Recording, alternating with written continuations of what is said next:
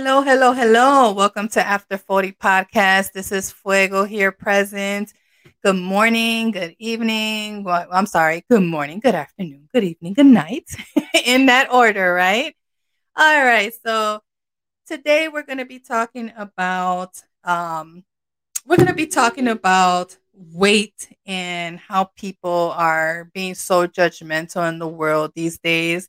I want to give a special um, shout out to Lizzo, uh, Lizzo and Cardi B for their new song "Rumors." Oh my God, I saw it with my family. It was amazing, as always. They are so talented, so beautiful, just doing great things, and I totally just love love this. So shout out to you, ladies, if you guys are hearing this. I absolutely love you guys. Keep it keep it up.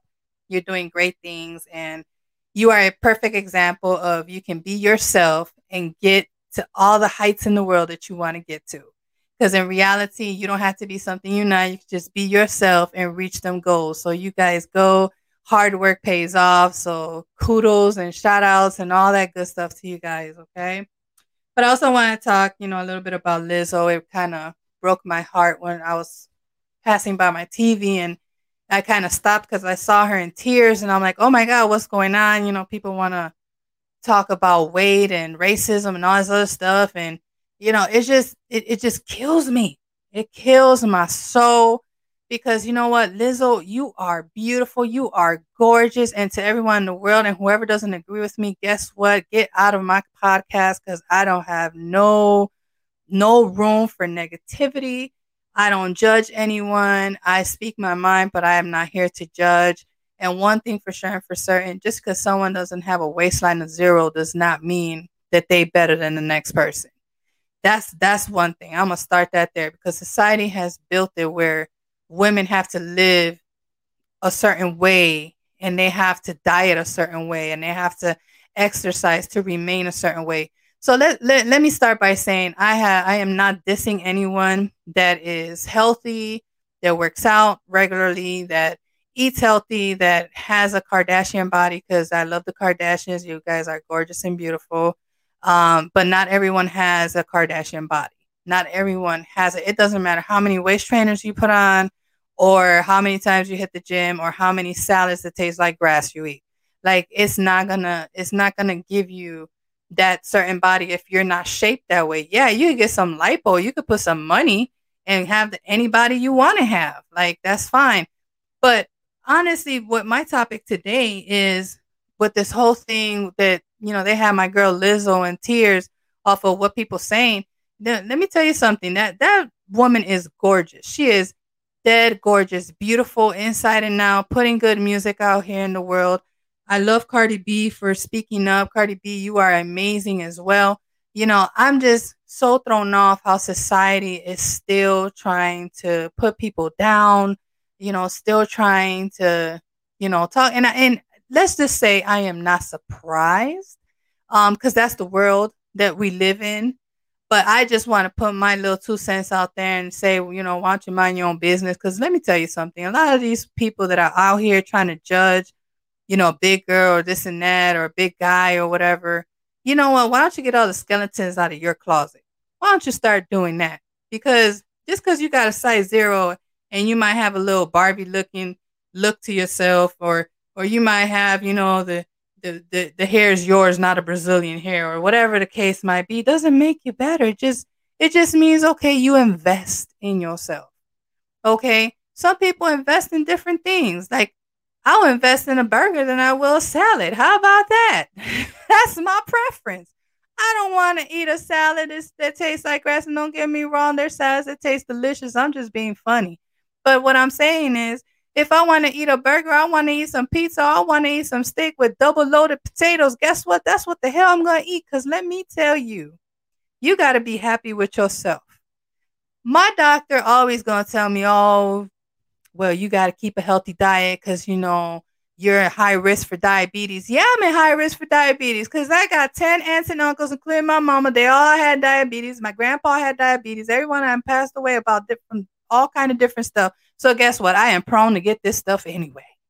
So therefore, even if I choose that salad, I might still turn around with the stuff. So guess what? It's about being happy within yourself. So y'all leave my girl Lizzo alone. Lizzo is doing her thing and she is beautiful and gorgeous. And if she wants to be as big as she want to be, guess what? She can. She can because she is gorgeous the way she is. She putting good music out. And people just need to stop with their nonsense because, you know, you just ugly. The people that are out here judging, y'all just ugly. You hear me? Y'all the true definition of ugly. You can't be judging people off of what you think because, man, I know some real thin people that need some surgery.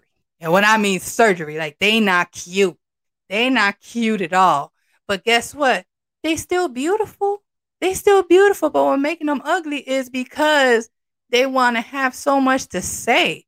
Like, let's be, look, let's all come together and just be good to one another. It is okay. Because you got some men, okay, let's talk about the men. You got some men that want to be out here and they don't want to date a woman unless she is size two, right? But then they fantasy and in their dreams, they're over here screwing a, a size 20. You know what I'm saying? But they don't want to talk about that because, you know, the size, the woman with the size 20 ain't up to their standards for society, right? So they're over here marrying the size two because the little size two is the one that fits their image, right? But that's not the one that's fulfilling their soul. That's not the one that's fulfilling their heart. They need to keep it real with themselves because that's all a show. That's all a fake. I was about to say another word, show. you know, just just be real. If this is what you like, this is what you like. But I'm just so disturbed with the world right now and how much they continue to judge. And also, I don't care if you're white, black, Asian, uh, I don't care what you are, pink, blue, purple.